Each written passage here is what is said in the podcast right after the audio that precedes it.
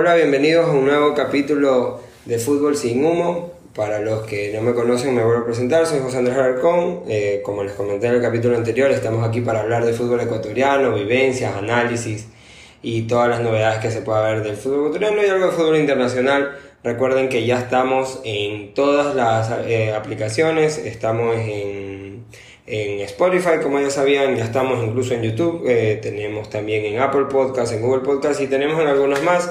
Si desean alguna otra, solo tienen que dejarlo en nuestras redes sociales y intentaremos subirlo ahí.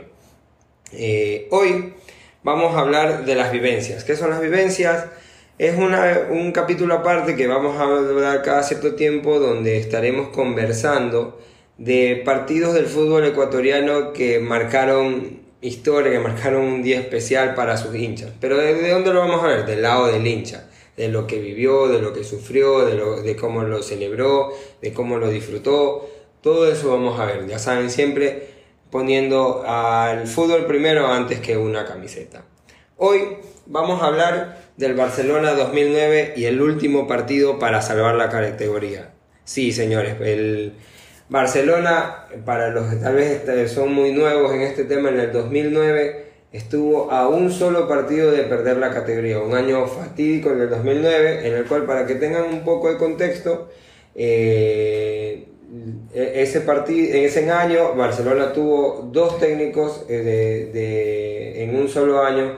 No tenía un mal equipo, pero bueno, las cosas no se dieron bien. El campeonato, la forma de campeonato tampoco lo ayudaba demasiado, un campeonato bastante extraño pero en la acumulada estuvo a punto de perder la, la categoría.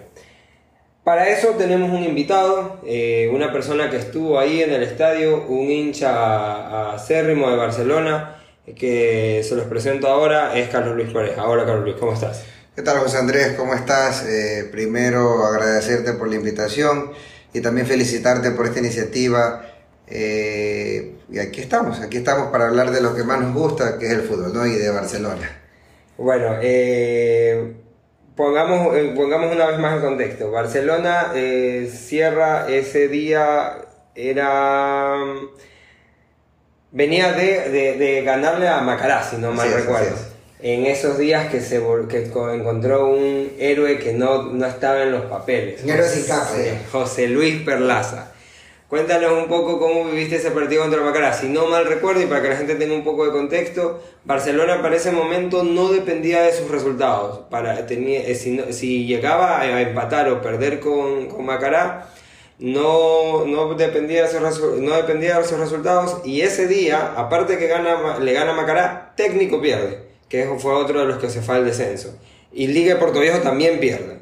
Entonces, que eran los tres que estaban peleando el descenso. En ese momento Barcelona comienza a perder sus resultados, pero ¿cómo viviste el partido? Un partido me acuerdo que es súper difícil, ¿cómo lo viste tú? A ver, eh, si no me recuerdo fue un día miércoles, partido entre semana, típico partido entre semana, 7, 7 y cuarto de la noche, Barcelona tenía un equipo, ya tú lo mencionaste, tenía un buen plantel, pero por cosas de la vida no se habían dado las cosas, bueno, en fin, ese día, bueno, el nerviosismo, de, porque ya nosotros cuatro o tres fechas antes ya estábamos ahí coqueteando al descenso, la gente rumoraba, eh, los periódicos, en los segmentos deportivos, todo el mundo hablaba, tú sabes lo que genera Barcelona en el fútbol ecuatoriano. Para esto nosotros ese día, bueno, yo me acuerdo tanto, lo esperé con ansias. Eh, ¿Con miedo? Obvio, miedo, frustración. Eh, desesperación, ya te imaginarás un hincha eh, enfermo de su equipo, cómo puede esperar un, partido de estos con la, con la, importancia que jugamos. Pero bueno, ya entrando en, el partido, eh, me acuerdo tanto que Macará salió con todo, salió con todo, Barcelona que no encontraba, no le encontraba la vuelta al partido. Y es más, si no me equivoco, el, el primer tiempo termina 0-0. Ya en el segundo tiempo, Macará hace el primer gol. Me acuerdo Ferreira nos hace el gol. Ferreira, un delantero espigado, medio corpulento, que incluso fue a jugar a Barcelona después, en el 2012, eh, nos hace el gol. Con ese gol y ese resultado parcial por el momento, que íbamos perdiendo 1-0, Barcelona todavía tenía opciones, porque dependía de otros resultados.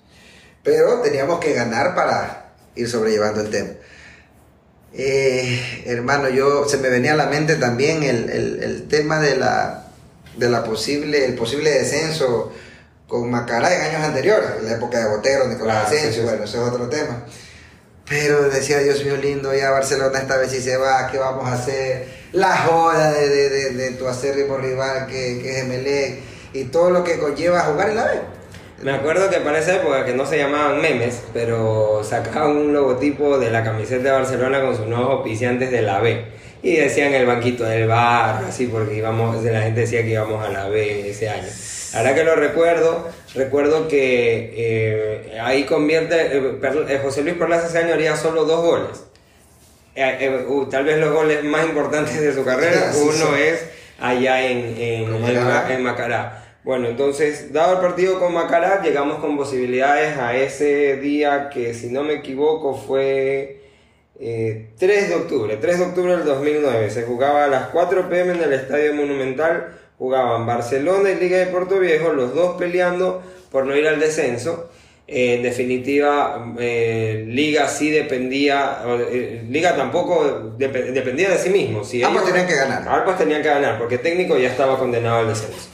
Este, ¿Cómo viviste ese día? ¿Cómo fue ese, cómo fue ese día? para Fue sábado, si no me equivoco. Para cerrar el tema de Macará, bueno, ganamos ese partido, Perlaza haciendo figuras, se elevó como 10 metros en el aire y la metió. Ese día, para, Héroe nosotros, para nosotros, era una final. Obviamente no peleábamos un título, y no es por ser mediocre y todo, pero nos jugábamos la historia. Es Barcelona, entonces era una final. Eh, desde temprano con un grupo de, mi- de, de- primos, que también son futboleros y barcelonistas. Eh, compramos entradas con tiempo. Claro, ese día la cancha estuvo llena. Eh, La verdad que yo solo recuerdo, mi, mi mi memoria es corta, este, eh, pocas veces el Estadio Monumental a esa capacidad. En ese año que no y- nos iba y ese bien. año no fue tan mal, creo que la cancha pareció llena, pero, le- pero el hinchada comenzó a acompañar cuando el equipo peor estaba. Los tres últimos partidos tuvimos más o menos, eh, eh, eh, yendo al estadio y ese último, ese último partido Sí. el estadio estuvo a reventar. Siquiera 50.000 almas estuvimos ahí. Pero bueno. eh, ¿A qué hora fuiste al estadio? Como digo, con tanta el gente. partido- El partido Era a las fue cuatro de la 4 de la tarde. Creo que desde el mediodía estuvimos ahí padeciendo con sol, con hambre. No habíamos almorzado porque para esto uno sale temprano de su casa a las 2 de la mañana para estar allá. La fila afuera. Hermano, una odisea, pero todo por, por tu equipo. Bueno, en sí entramos ¿A qué localidad fuiste? ¿Lo recuerdas? a preferencia. A preferencia. Lo que hoy es. Lo que hoy es. Lo que le llaman tribuna, es ¿no? tribuna. Y ahora hay el otro. oeste, si no me equivoco. Eh, sí. Correcto. Justamente ahí por donde se ubica siempre la hinchada visitante de esa. Eh, llegamos todos, nos instalamos con mis primos, creo que eran como tres primos y un amigo que estuvimos ahí. Bueno, hermano, y, y esperamos alrededor de dos horas sentados ahí hasta que. Y, la ansiedad te mata, te consume y comienzas a tirar números. Que, que, que el gol de entrada, que tenemos que hacer un gol en los primeros 15, porque solo dependíamos de una victoria.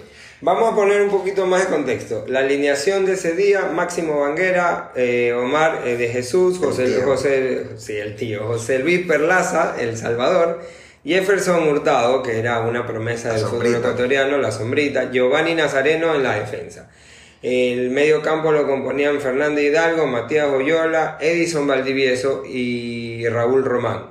Y en la delantera tenían a Juan Zamudio y a Narciso Mina, resistido ese año. La verdad que ese año tuvo un, año bastante polémico, pero luego regresaría a Barcelona años después a hacer historia. Pero bueno, eso es otro capítulo que lo conversaremos después. Esa fue la alineación de ese día.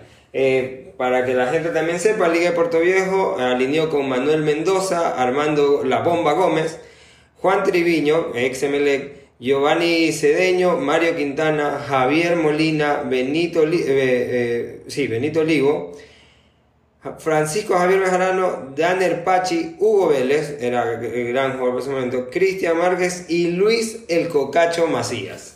Que nos hizo, el polémico Cocacho, que bueno, en Fútbol Sin Cassette este, dio una entrevista bastante reveladora y que ese año había tenido, bueno, siempre fue un crack y ese año mm, sí nos hizo sufrir, ya vamos a llegar a esa parte. Bueno, cuéntame, listos para el partido, antes de las 4, Para comienza el partido. continuar, empezó el partido. estadio yendo, la gente cantando, la azul oscura alentando. Barcelona atacando. Barcelona salió con todo y como debía. Salió atacando, tiros en el palo. En este caso, el, el arquero le sacó una, si no mal recuerdo, a Zamudio de cabeza. Pero fue un Sí. zapatazo de cabeza. ¿eh? Vamos, vamos, vamos una parte, vamos avanzando por parte. Minuto 28, cabezazo de Zamudio, si no me equivoco, el, el tiro de esquina es del Poni Oyola, que tenía su primer año en Barcelona, hoy la- está además de, no tiene, no necesita que yo diga nada de él, el Super Capi. Centro de Oyola, cabezazo Zamudio, salva Mendoza. Salva Mendoza, la pelota creo que pasa por la línea y no hay nadie para empujarle, sale. Luego creo que fue un tiro en el palo. Barcelona lo arrolló del primer tiempo, pero la pelota no entró. Bueno, pero la eh, entonces eh, tenemos ese palo, lo- ese, ese cabezazo de Samudio, lo recuerdo, cabecea solo. Mendoza creo que más que taparla se encuentra el balón y la pelota no alcanza a sacar y comienza a pasar despacio. Me acuerdo se va al al tiro de esquina de nuevo. Y, y- ¿Cómo, ¿Cuál era la sensación? ¿La gente seguía con nervios? ¿Estábamos claros? ¿O Estamos la gente hablando- estaba confiada de que ganábamos? Estamos hablando de que, hermano, llevaban 30 minutos y no entraba la pelota y nos quedaban 60 minutos para jugar en la B. Entonces, el- como te imaginarás, la gente preocupada en, la- en las gradas, conversando de quién podía entrar. No teníamos mucha banca. En la banca teníamos, teníamos a un Anangonó que le decíamos Anangonó en, su- en, en aquella época, porque era un joven que recién estaba saliendo y, y le faltaba madurar. No es el Anangonó que teníamos ahora. Le doy la, la banca que teníamos para ese día. Giovanni Camacho, Carlos Castro, Gregory González, Jorge Ceballos, Vinicio Angulo, Juan Anangonó y la eterna promesa Mike Rodríguez. Hermano, ni el Lorense tiene una banca tan fea como la que nosotros acabas de nombrar. Claro, porque para los que desconocen, hoy la gente de liga lo llama Anangonó Anango Dios, pero bueno, en Barcelona no tuvo la misma suerte, si bien había, había eh, destacado mucho en inferiores, pero en Barcelona incluso ese año no pudo hacer ningún gol, lo recuerdo claramente. Bueno, entonces, minuto 28, cabezazo de Zamudio, salva Mendoza, pero la gente estaba confiada. La gente decía, estamos seguía, la, la ilusión está. Y, y como anécdota, como Perlaza en el partido anterior se había elevado como 40 mil metros, ha hecho tremendo gol. En este partido, cada pelota parada, todo, absolutamente todo el estadio, Perlaza sube, sube, pero todo el estadio le pedía a Perlaza que subiera. Y Perlaza iba, y el, y el Chocho que suba, y todo, y todo. O sea que el chocho no era el técnico de Perlaza, era la gente. Y más adelante te voy a contar esa historia. Termina el primer tiempo. Ve, ve, ve, no, no apuremos. Bueno, Este, minuto 33, eh, tengo que cabeza otro tiro, eh, no, desborde de, eh, del tío Mar y le mete un cabezazo a Narciso Mina que pega en el palo. esa es otra. Lo reventó el travesaño. Y, tú, y, y para esto tú decías, bueno hermano, la pelota no quiere entrar, esto se nos va a complicar. de entra el nerviosismo, ¿no? Se entra el nerviosismo y se veía un Barcelona ya desesperado y normal, pues 60 mil hinchas, 50 mil hinchas, la pelota no quiere entrar, ya te comienzas a desesperar. También recuerdo que, si no me equivoco, fue para antes de finalizar el primer tiempo, Barcelona volcaba al ataque, como tú dices, por la misma desesperación, un pase, si no me equivoco, de Hugo Vélez, largo al Cocacho Macías y se va solo contra Banguera. ¿Qué sentiste en ese momento? Hermano, se me salía el muchacho. Literal. No, no recuerdo el minuto, pero es una Barcelona como estaba volcado el ataque, bien, bien, bien dices tú. Y el Cocacho se va solo. Solo, pero solo. Y no sé qué quiso hacer el Cocacho, se demora en la definición. Define hacia un costado y Banguera, creo que con el uñero del pie la alcanza a tocar y la desvía. Porque una imagen, para hacer una analogía, guardando las distancias de los tipos de jugadores, Arjen Robben contra Iker Casillas en el Mundial va solo y la alcanza con el- la punta del pie a tocar para que se vaya. Lo peor de todo es que nosotros estábamos acá en, en este lado de, de preferencia y ese Barcelona defendía del lado de la zona oscura, estábamos lejos. Y cuando ya el Cocacho iba a definir, yo, de- entre que cerré un ojo y el otro lo había abierto, como que la pelota entre, no entra, ya cuando vi que salió hermano, me regresó, me regresó el, el alma al cuerpo. O sea, fue algo. Chuta, no, es 12, indescriptible do- lo que dos segundos eternos, lo, lo- me lo puedo imaginar. Sí. Bueno, y, yo creo que ahí más o menos ya va culminando el primer tiempo con esas jugadas más relevantes. Termina 0-0 el segundo tiempo. Segundo tie- antes de comenzar esos 15 minutos de descanso, ¿cómo lo vivieron ahí en la cancha? la gente conversando, porque tú en el estadio tú eres amigo de todos, tú te abrazas con todos, porque no tienes que ver con nadie. Claro. Tú eres técnico, el de abajo es el asistente, el de atrás es el presidente, Claro, que sí. por qué no juega este, que el de acá tiene que 50.000 jugar. técnicos en la cancha aparte del... Entonces ya la gente entre sí se comienza a preocupar, la gente comienza a putear y toda la cuestión, pero, pero hermano, lo que hemos estado en el estadio, hemos vivido, sabe que, que, que, que estoy hablando de algo real. Pero bien, se acaban los 15 minutos y empieza el segundo tiempo. Y ahí es que hacen los cambios, si no mal recuerdo entra Mike Rodríguez este, a acompañar, eh, entra por Edison Valdivieso. Edison Valdivieso un jugador que no tuvo mucha historia. No lo recuerdo. No, la verdad que ni siquiera yo lo tengo muy, eh, mucho, mucho recuerdo de él. Creo que fue un poco de la camada de los... De los, de los Mutantes. No, No. de cómo le llamaba Benito Floro a los... Oh, ya, de los chavales. De los chavales, creo que un poco de esa, de esa, de esa camada que sacó Benito Floro. Eh, entra la eterna promesa, Mike Rodríguez, comienza el partido y comienza el partido y minuto 46 hay un desborde de Omar de Jesús y una falta al lado derecho de la, de, de la, de la cancha. Y aquí va la anécdota que también te quería contar en base a, a lo que te decía con Perlaza. Ok. literal. Y las 50.000 personas que estuvimos en ese estadio te lo podemos confirmar. En ese tiro de esquina, No, en esa falta, esquina, perdón, en ese tiro libre, en esa falta, a Perlaza le dimos la orden nosotros, la afición, hermano. Porque como te digo, ya Perlaza Sube, venía- Perlaza. Sube, Perlaza, sube. Es más, en, en esa jugada, el Perlaza como que duda y lo ve a Job y, y él decide, porque, la, o sea, imagínate, los 50 mil hinchas gritando, sube, Perlaza, sube, sube. Claro, porque estamos claros que normalmente en los tiros de esquina el, el- el- el central sube de cajón. Pero esto no necesariamente era tiro de esquina, era un tiro libre que sí era cercano al área, bastante cercano casi que al borde del área hacia la derecha. Y ahí a veces los centrales no van porque no se mete todo el aparte de equipo. todo, el equipo como que se, se estaba, bueno, de pronto en el contragolpe, pero como te lo digo, literal, los 50 mil hinchas le dimos la orden. Y gracias a Dios tuvimos la razón, porque viendo eh, Matías Oyola, era como tú bien decías el primer año, centro de izquierda y entra de atrás con todo. Y fue un patazo que le dio un cabezazo, fue un patazo con la cabeza. Cuando esa pelota ingresó, o sea, tú en el estadio entre que la, la gente se para y todo, yo alcancé a ver que la pelota, la malla nomás se infló. Hermano, ese estadio se venía abajo. Lloré, con mis primos nos abrazamos, lloramos juntos, nos abrazamos con lo que todo el mundo lloraba. Yo Era el desfogue de lo que había sido un año tormentoso. Y, y de eso, prim- de, de, de toda esa desesperación de no quedarnos afuera, lo expulsamos, y qué manera de llorar, gritar el gol.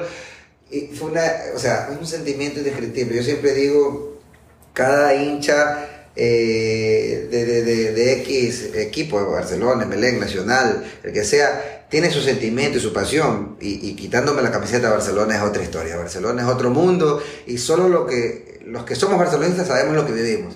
Entonces, hermano, esa fue una, una sensación de alivio, de resurrección. Adicional, ese año, este, Juan Triviño, que siempre destacó por su buen juego aéreo, este, yo no, yo de lo que recuerdo de ese partido, yo no estoy en la cancha, pero estaba viendo en televisión, y sí una parte de mí dudaba de que, de que el gol llegara por esa vía. Tenía más la idea de que iba a llegar por jugadas, porque tenemos goles de buen pie, Zamudio, este, Raúl Román. Oyola, eh, que tenían buen pie, de- sabían manejar bien el- el- la pelota, el mismo Fernando Hidalgo, este, pero llega de la forma más impensada. A veces dicen así, no importa cuánto llega al arco, el gol es gol y así sea un gol feo. Y al final lo fue porque también recuerdo que Perlaza entra con tanto ímpetu y se encuentra, no sé si fue con Triviño, y termina cortado.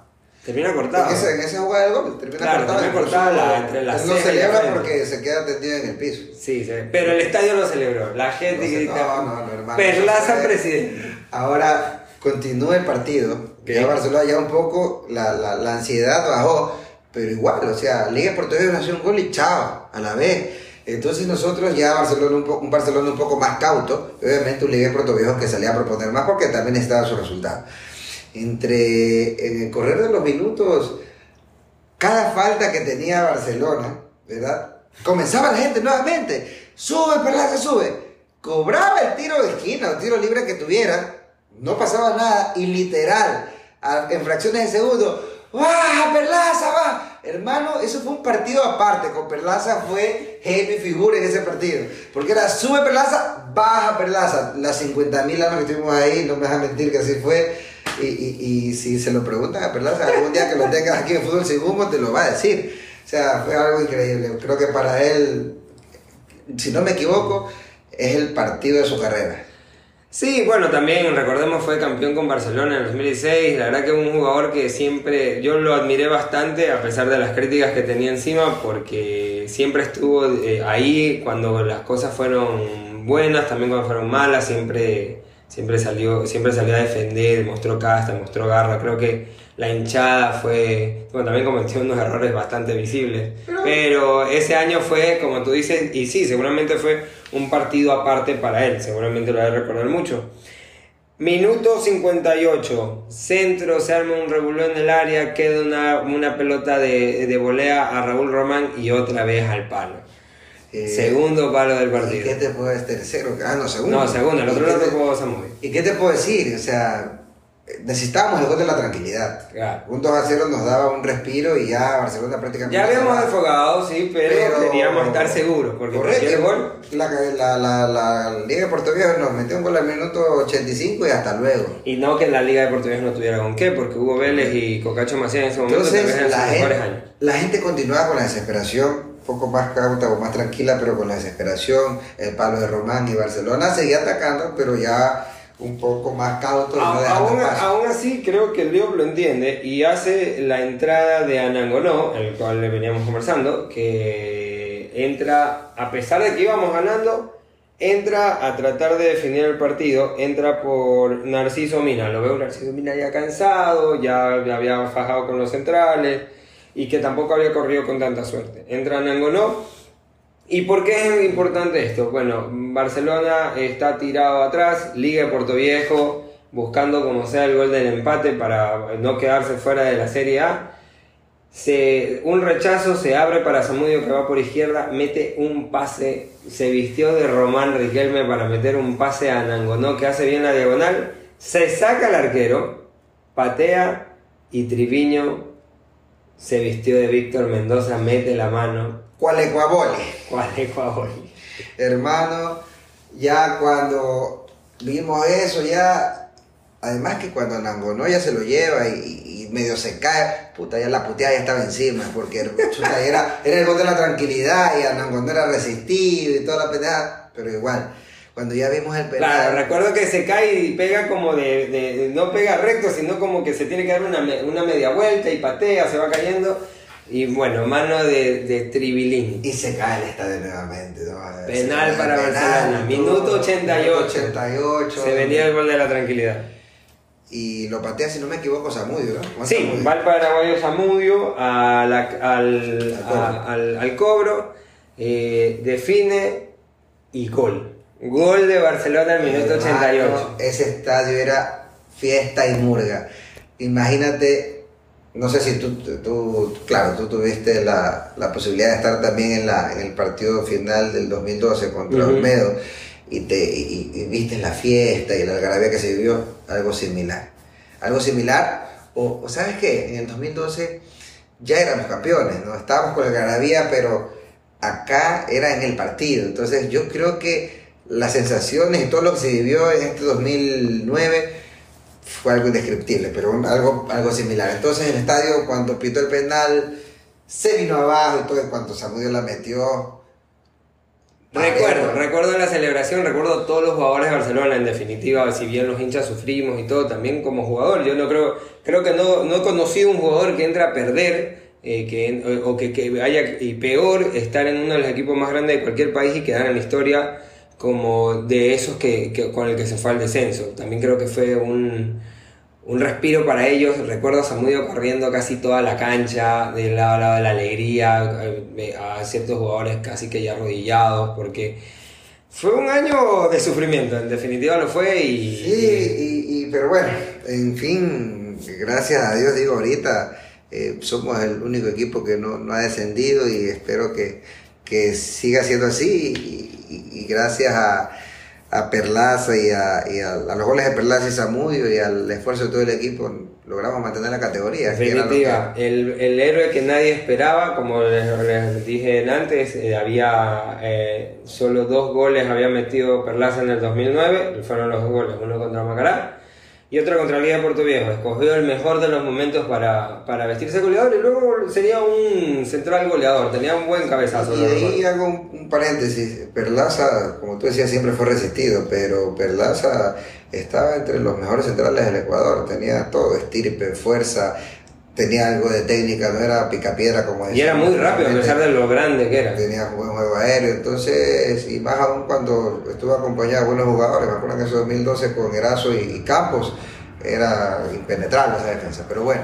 Bueno, entonces, eh, celebración, celebración, como hubiéramos sido campeones. Seguro, me acuerdo mucho la boda de los melexistas, sí, celebras, eres mediocre, celebras tu, ah. tu, tu no descenso, pero bueno en definitiva se entienden las victorias, esta, de alguna manera la era, de poder haber salvado el descenso y de haber acabado en octubre a las 6 de la tarde con un sufrimiento de casi todo un año, dos técnicos, un proyecto extraño el de los chavales y luego todo lo que sucedió en el camino. Y, por todo lo que genera Barcelona, genera Barcelona, perdón, eh, en ese año no, no recuerdo quién fue campeón, pero más se hablaba de de la salvada categoría que hizo Barcelona que de, la final o del campeonato, no sé si era liguilla, no recuerdo cómo era el formato, pero más se hablaba de, la, lo épico que había sido Barcelona en su, en su salvada categoría. Entonces, al final del día, Barcelona es Barcelona y, no, y por algo no le llaman el equipo la meta más uno y en definitiva, eh, estadísticas de ese año para que la tengan en, coherencia. La primera, la primera